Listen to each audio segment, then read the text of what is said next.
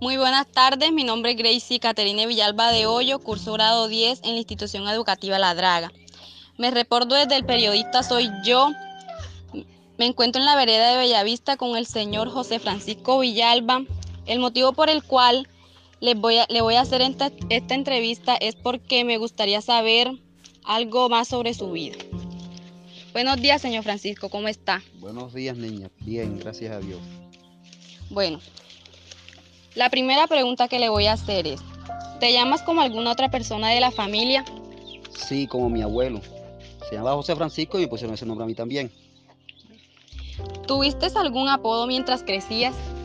Sí, me dicen los, me dicen el Caracas, ¿Por qué? porque ese sobrenombre se pusieron a mi papá y a nosotros nos heredaron ese nombre. ¿Cuándo y dónde naciste? Nací el 23 de mayo de 1979 en Cienegaldiolo, Córdoba. ¿Cuál era la religión que profesaban sus padres y abuelos? Católico. ¿Sigue alguna religión? Sí, el Evangelio. ¿Qué tipo de libros le gusta leer? La Biblia.